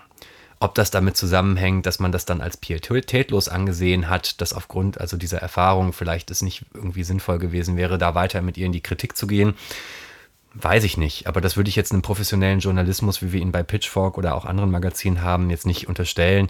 Ich würde sagen, die bewerten eine Platte schon auch in erster Linie der Musik wegen. Wir sind jetzt bei Drowned in Sound, einem Magazin, das auch Rezensionen schreibt zu spannender elektronischer Musik, zu Neues Musik, alternativer Musik, die in irgendeiner Art und Weise versucht, Grenzen auszuloten. Dort hat man geschrieben, um, This ultimately means that Bestial Burden, like Abandon before it, deserves to be considered as near the top of its class. Also wir haben es hier laut dem Rezensenten oder der Rezensentin mit einem Album zu tun, das äh, top of its class ist, also äh, an der Spitze der seiner Klasse steht. Pharmacon balances noise and confrontation more confidently and coher coherently than almost everyone else in the scene today. Also dieser Balanceakt von Konfrontation und Krach, der gelingt ihr ähm, wesentlich kohärenter und wesentlich selbstbewusster als vielen Zeitgenossen oder Zeitgenossinnen, sagt, sagt Drowned in Sound. Und The Quietus, ein weiteres Magazin, das äh, sich, sagen wir mal, intensiv mit dieser Form von Musik auseinandersetzt, schreibt, As the record unfolds, it becomes a compelling drama in which lurching bass thuds, diseased drones and charts of metallic rhythm converge evilly on Chardier's traumatized body and mind. Ja, also ähm, hier werden die einzelnen mus musischen Elemente nochmal ausdrücklich hervorgehoben, also ähm, so eine Art äh, Bassschläge, Diseased Drones, also kranke Drone-Sounds, verwesende organische Drone-Sounds und äh, äh, metallische Scherben, die einen Rhythmus erzeugen auf dem traumatisierten Körper und ihrem traumatisierten Geist. Das schreiben sie. Eine deutsche Rezension habe ich auch herausgesucht von plattentests.de ein Magazin, das wahrscheinlich den meisten HörerInnen auch bekannt sein sollte. Im Vergleich zu ihrem Debüt aber werden sämtliche Operationen am offenen Lärm inzwischen ohne jedwede Narkosebehandlung durchgeführt und führen zu einem entscheidend, entscheidend rabiateren Ergebnis, soweit sich das abseits der Grenzen des guten Gehörs überhaupt beurteilen lässt, schreibt Plattentests.de. Der Kampf von Pharmakon mag ein einsamer und gegen sich selbst gerichteter sein, der sicherlich auch für viele Menschen unhörbar und nicht nachvollziehbar bleibt. Er ist dennoch wichtig und unverzichtbar für jene abseitigen Ecken alternativer Musik, in denen es noch um Energie, Fortschritt und Widerspruch geht. Also man hat relativ dick aufgetragen in den Rezensionen ähm, und du hast ja eben auch schon in Industrial angesprochen. Vielleicht ähm, ein, zwei Worte äh, zu deinen Gedanken, nachdem du jetzt diese Beschreibungen gehört hast.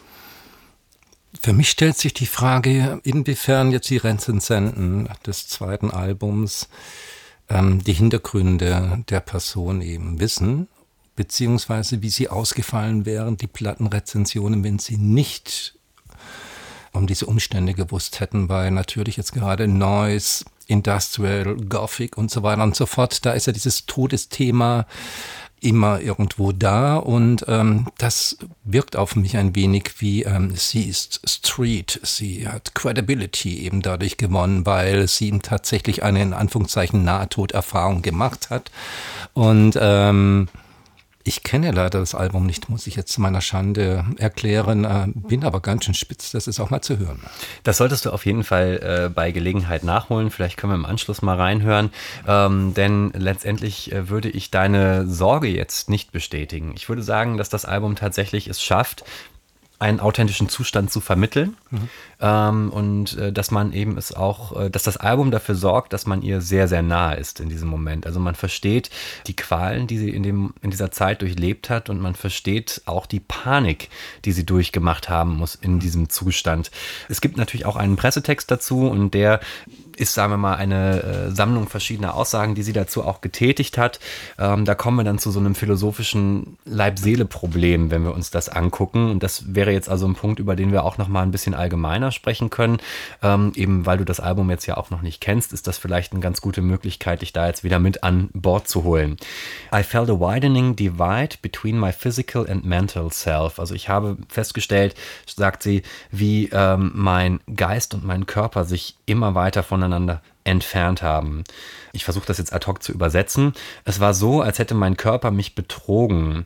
Er handelte als ähm, separate Entität gegenüber meinem Bewusstsein, unabhängig von meinem Bewusstsein. Ich hatte das Gefühl, mein materieller Körper hat einen Willen oder ein, eine Absicht, die er verfolgt, die aber außerhalb der Kontrolle meines physisch, äh, psychischen Willens liegt und ähm, hatte das Gefühl, dass mein Körper, sagt sie, versucht hat, meine Psyche zu boykottieren und zu sabotieren. Um, I began to explore the idea of the conscious mind as a stranger inside an autonomous vessel. Also ich habe versucht, die ähm, Vorstellung eines bewussten Geistes als, sagen wir mal, äh, Passagier eines Körpers zu denken.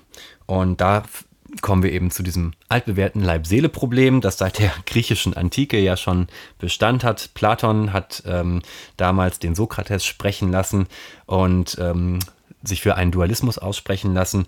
Unser Leib wollen wir nicht sagen, der habe eine Seele. Ja, also bin ich ein Körper, habe ich einen Körper? Das ist die alles entscheidende Frage beim Leib-Seele-Problem. Und äh, Dualismus äh, zieht eine klare Grenze zwischen dem Leib und der Seele.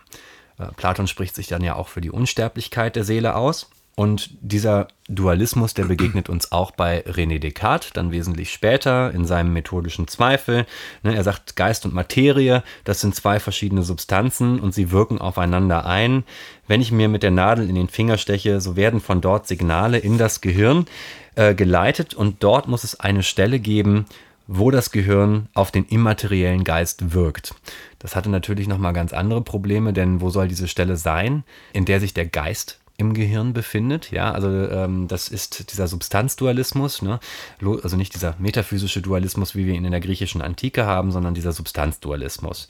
Und die nächste, wesentlich modernere Theorie wäre die sogenannte Identitätstheorie oder Abgeschlossenheitsthese, in der geht es darum, ne, dass man sagt, ein mentaler Zustand, also M, ist nichts anderes als ein Gehirnzustand G. Ja, alles, was wir als mentalen Zustand wahrnehmen, ist nichts anderes als, sagen wir mal, die Summe physischer Prozesse.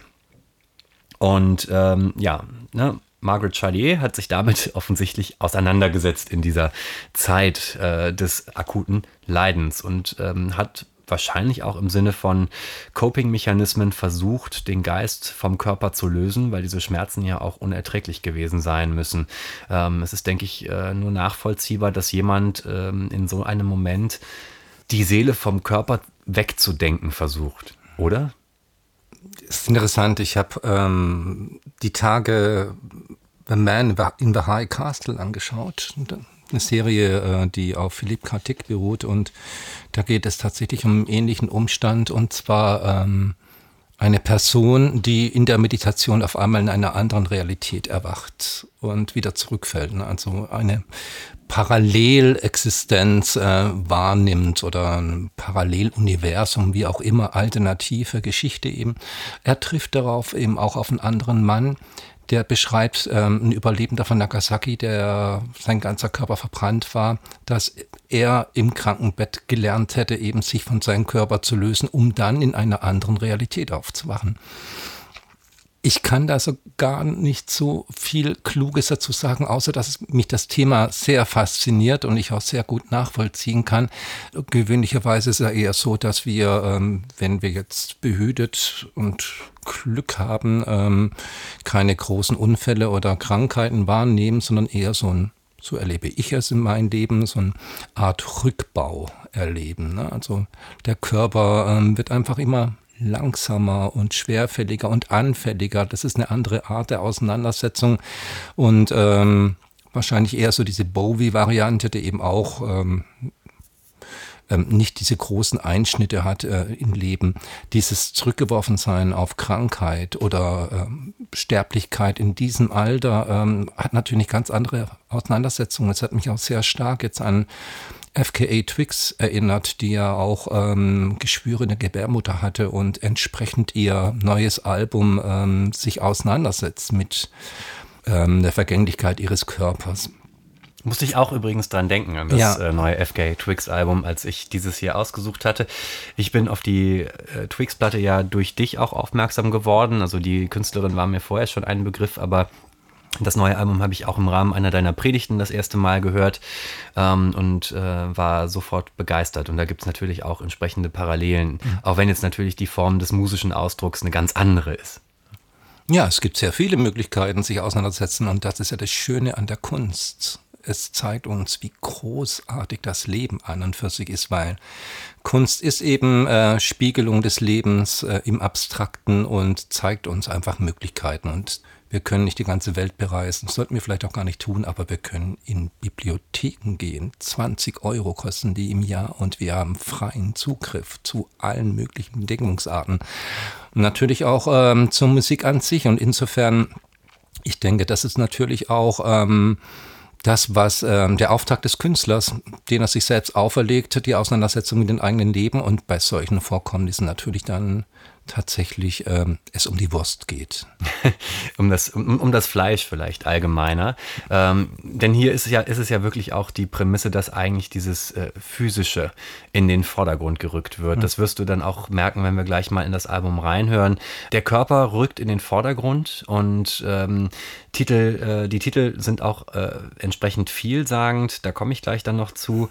Der Körper ist etwas, was sich ständig verändert. Ähm, wir äh, erneuern unsere Zellen Jahr für Jahr und gleichzeitig sind wir einem Prozess des Verfalls ausgesetzt, ähm, sehen uns damit konfrontiert, dass das sehr wohl ja auch eine Wirkung auf unsere Seele oder unseren Geist, wenn man jetzt mal den moderneren Begriff verwenden möchte oder den säkularisierten Begriff verwenden möchte, hat, weil natürlich dann auch ein physischer Zustand ja etwas in uns auslöst, das wiederum psychische Folgen haben kann. Ne? Einerseits dieses Bedürfnis, vielleicht die Seele oder den Geist vom Körper zu lösen, was man nach dem Stand der neuen modernen Wissenschaft ja als Coping-Mechanismus betrachten kann. Es ist ja kein, sagen wir mal, Erkennen eines ähm, tatsächlichen Zustandes, sondern es ist ja der Versuch, mit einem Zustand klarzukommen, der unausweichlich ist oder der, der letztendlich eben auch so aussichtslos und so extrem ist in seiner Ausprägung, dass der Kopf nicht mehr in der Lage ist, das zu verarbeiten.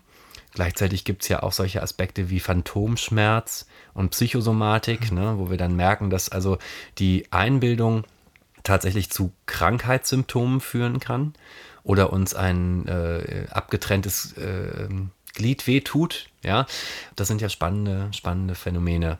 Und ähm, sie setzt sich also wirklich auf die archaischste und denkbar konfrontativeste Art und Weise damit auseinander. Ähm, sie äh, möchte also einfach ja zurück zu einem weniger, einer weniger verkopften Auseinandersetzung. Das merkt man der Musik auch an. Ähm, es gibt einen Song, der heißt Intent or Instinct, also Absicht oder Instinkt. Mhm. Und ähm, die Intention ist ja etwas, was wir bewusst als Autorinnen oder Autoren unserer Handlungen auf etwas richten.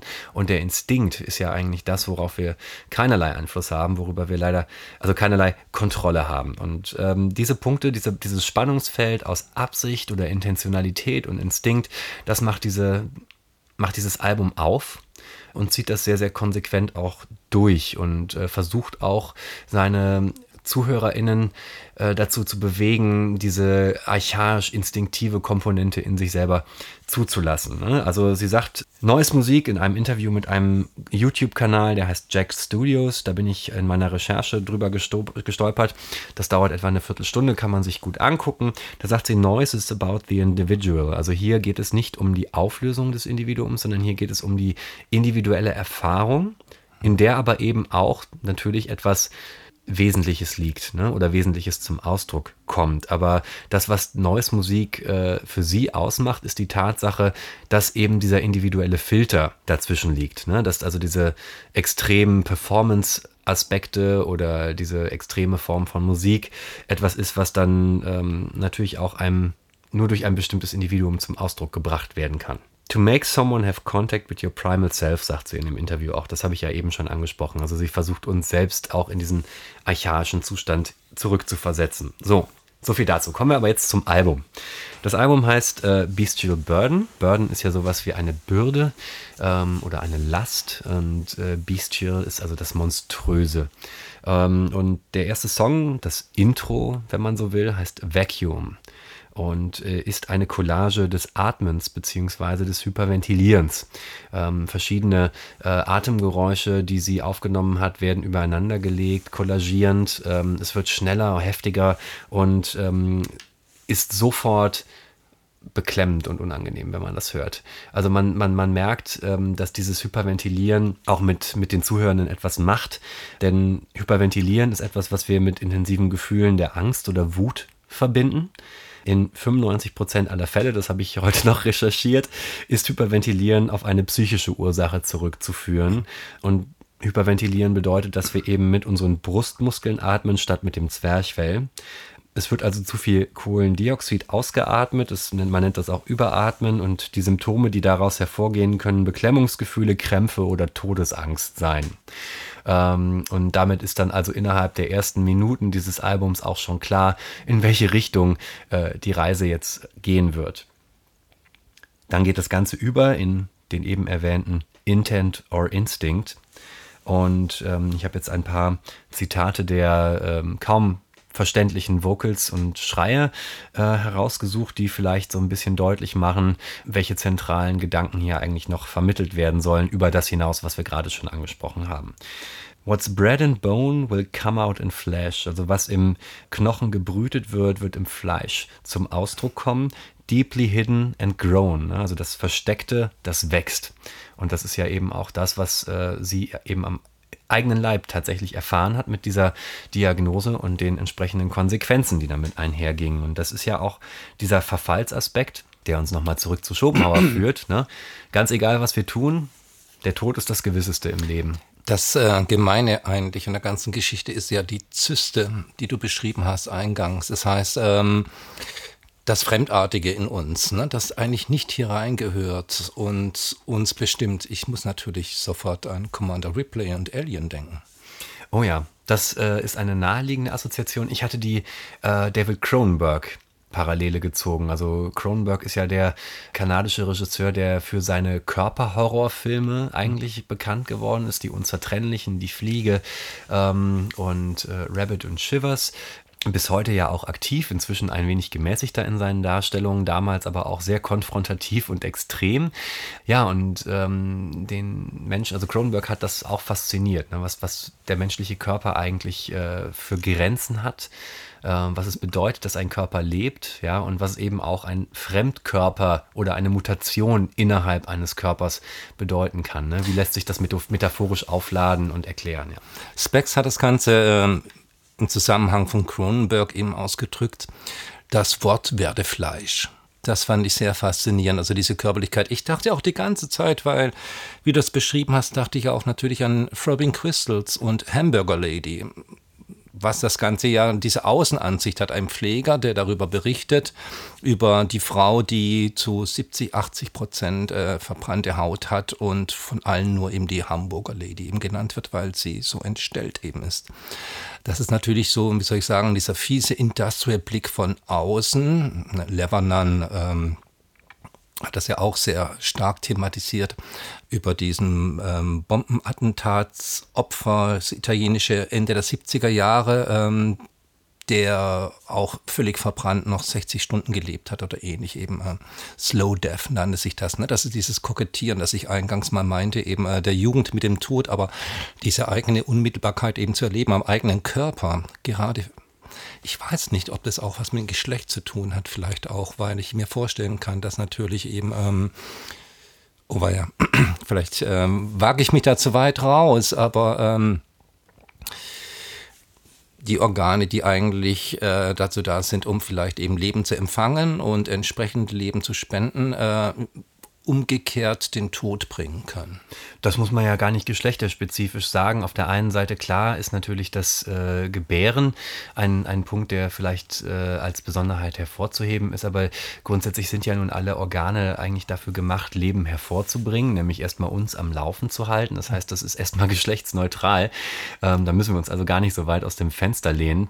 Und ja, wenn das eigene Organ äh, nicht also nur versagt, sondern gegebenenfalls sich gegen einen wendet ähm, oder durch einen vermeintlichen Fremdkörper entsprechend zweckentfremdet wird, dann ist das ein albtraumhaftes Szenario. Bei Cronenberg geht es dann natürlich auch ein bisschen darum, dass man sich die Frage stellt oder dass er sich die Frage gestellt hat, was ähm, für Möglichkeiten der Mutation gibt es im Hinblick auf ähm, psychische Bedürfnisse. Ne? Also, dass uns Organe wachsen aus einem psychologischen Bedürfnis heraus. Da gibt es diesen Film Die Brut ähm, ne? und ähm, das äh, ist ja auch ein ständiges Reflektieren der eigenen menschlichen Grenzen, ja, also das Menschsein als solchem, wenn man so will. Denn ähm, wir bei der Fliege zum Beispiel, da ist es äh, letztendlich ja so, dass dann dieser äh, Wissenschaftler, der eigentlich an Teleportation arbeitet, äh, bedingt dadurch, dass die Fliege in diesem Teleporter äh, drin ist, als er sich teleportiert, dass die DNA gespleist werden und er sich dann also zunehmend auch äh, in eine Fliege oder erstmal in eine, äh, eine Menschenfliege verwandelt. Ähm, das wiederum wird auch inszeniert als, als Verfall, aber andererseits gibt es auch diese Punkte, wo er übermenschliche Kräfte hat, bevor dann dieser Verfall einsetzt. Also er ist äh, unfassbar stark, er kann plötzlich, glaube ich, auch an den Wänden entlang laufen. Ähm, all diese Dinge, ähm, die, die ja ein, ein Mensch eigentlich überhaupt nicht imstande ist zu tun, bevor dann letztendlich äh, das Insekt Überhand gewinnt, der Mensch zunehmend verschwindet und damit eigentlich auch der daraus entstehende Vorteil. Ne? Also ähm, er ist dann irgendwann mehr Fliege, also mehr Instinkt mhm. auch als Intentionalität. Und das äh, bringt das auch nochmal sehr schön zum Ausdruck. Also vielleicht sollte man sich die Fliege angucken, während man dieses Album hört oder äh, das Album äh, äh vor der Fliege gehört haben oder nach der Fliege spielen. Das wären doch vielleicht ganz interessante Möglichkeiten, das zu kontextualisieren. Ja, also Intent or Instinct ähm, sind, ist dann der zweite Track und es geht weiter dass sie schreit, eine Kraft, äh, die jenseits meines Willens, jenseits meiner Intentionalität ist, aber auch jenseits meines Instinkts, jenseits aller Sprache, jenseits aller Kontrolle, jenseits der Vernunft. Ne? Und damit äh, bezieht sie sich eben auf diese wütende, in ihr wütende Erkrankung ne? und diese Zyste, die letztendlich ihr das Leben zur Hölle gemacht hat, im wahrsten Sinne des Wortes. Geht dann weiter mit The Body Betrays Itself, also der Körper, der sich selber verrät. It gnaws on its own tail, feeding into and upon himself, äh, itself. Also ne, es äh, frisst an, an seinem eigenen Schwanz, wie diese Schlange, die sich selber hinterher jagt, der Ouroboros, Ouroboros heißt es, glaube ich, das Symbol. It takes what I can't give, the body betrays itself. Ja, also es nimmt sich das, was ich nicht geben kann und deswegen zerstört es sich selber und ähm, frisst sich selber auf. Ne? Denn wenn ich ihm das geben könnte, dann hätte ich nicht das Problem der Selbstzerstörung oder des sich selbst angreifenden Systems. Mhm. Ja, da haben wir die erste Hälfte des Albums. Das ist auch nur eine ja, knappe halbe Stunde, 35, 34, 35 Minuten lang. Ähm, und dann gibt es eine Zäsur, ein Instrumental, das nennt sich Primitive Struggle. Ähm, und das ist ein äh, Instrumental, das sich aus Abhusten, Keuchen und Krampfgeräuschen zusammensetzt, ähm, die ausgesprochen unappetitlich daherkommen und äh, wirklich sehr schonungslos uns als Zuhörende auch damit konfrontieren, was es bedeutet, krank zu sein. Also so wie der erste Track dieses Hyperventilieren auch äh, nahe bringt und äh, nachvollziehbar macht, wird hier also gezeigt, dass äh, in einem solchen Zustand der Mensch als äh, rationales, reflektiertes Wesen eigentlich überhaupt keine Rolle mehr spielt. Er wird reduziert auf das Husten, auf das Keuchen, auf dieses Krampfen. Und das ist, das ist sehr, sehr bitter. Also da ist dann der Punkt, wo das Album eigentlich auch wirklich äh, noch mehr einfordert, als es ohnehin schon getan hat. Und abschließend geht es dann weiter mit den beiden Tracks Autoimmun also ne, autoimmune Erkrankungen bedeutet ja auch, dass also das Immunsystem sich selber angreift. Und dann eben dem titelgebenden Track Bestial Burden, in dem sie schreit, A thing without reflection sees itself only in shadows. Also das ein, etwas, was keine, ähm, kein Spiegelbild hat, kann sich nur als Schatten sehen fand ich ein sehr spannendes sprachliches hm. Bild und äh, auch darüber, also von dem konkreten Kontext losgelöst, irgendwie sehr schön auch dann wieder. Also es hat eine Ästhetik, ja, zu sagen, ich sehe mich in meinem Schatten, weil ich kein Spiegelbild habe. And I reach out to touch nothing, I don't belong here, schreit sie zum Schluss. Und damit endet dann das Album. Es ist also auch nihilistisch, ja, bis zu einem gewissen Grad. I reach out to touch nothing impliziert ja, dass es eine Hoffnung gibt, dass man vielleicht doch etwas findet, wenn man dann nach etwas greift. To touch nothing heißt, der Wunsch, etwas zu greifen, wird dann verwehrt oder bleibt verwehrt. Aber am Ende heißt es auch, I don't belong here. Und das ist dann vielleicht der Punkt, wo der Lebenswille auch zurückkehrt. Und ähm, das Album damit abzuschließen, ja, also ein Album über den Kampf um das Leben, damit abzuschließen, I don't belong here kann auf zwei Arten gelesen werden. Auf der einen Seite kann das bedeuten, ich bin nicht für dieses Leben gemacht. Oder auf der anderen Seite heißt es, ich muss raus aus diesem Bett. Ich muss raus aus dieser Erkrankung, denn eigentlich gehöre ich woanders hin und will leben.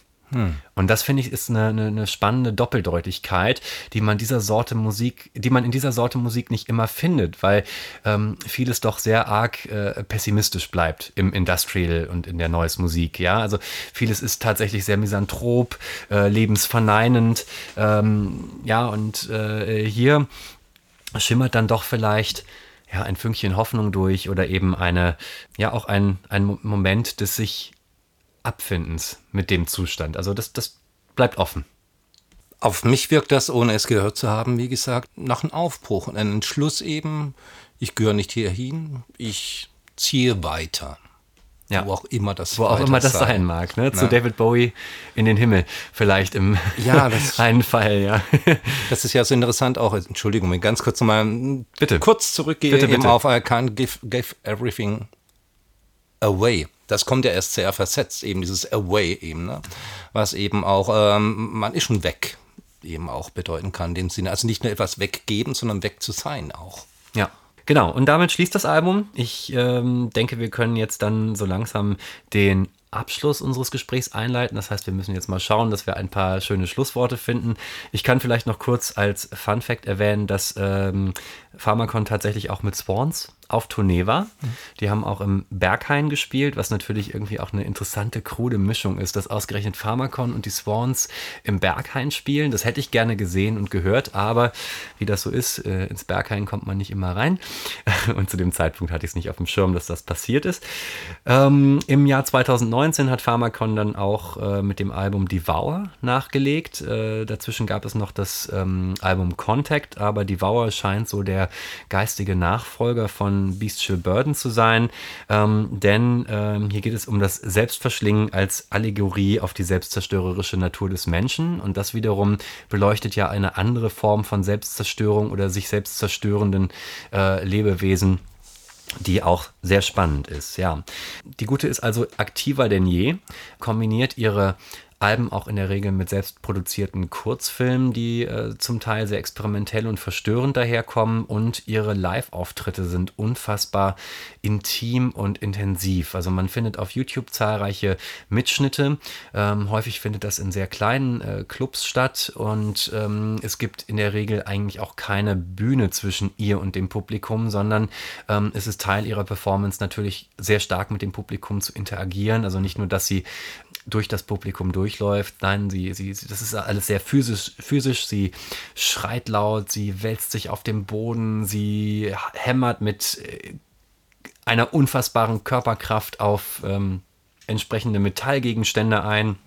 Und ja, sorgt sicherlich dafür, dass wenn man da mittendrin ist, dass äh, eine ganz intensive, sehr eigene Wirkung erzielt. Und das wäre das, was ich zu dem Album eigentlich zu sagen hätte. Mhm. Oder zu diesem Projekt. Ich wollte dir das Ganze und euch das Ganze einfach mal vorstellen. Ähm, bin seit dem ersten Album bei ihr am Ball geblieben und fand eben diese Form der Auseinandersetzung mit der eigenen Sterblichkeit heute erwähnenswert und spannend im Zuge unseres Themas.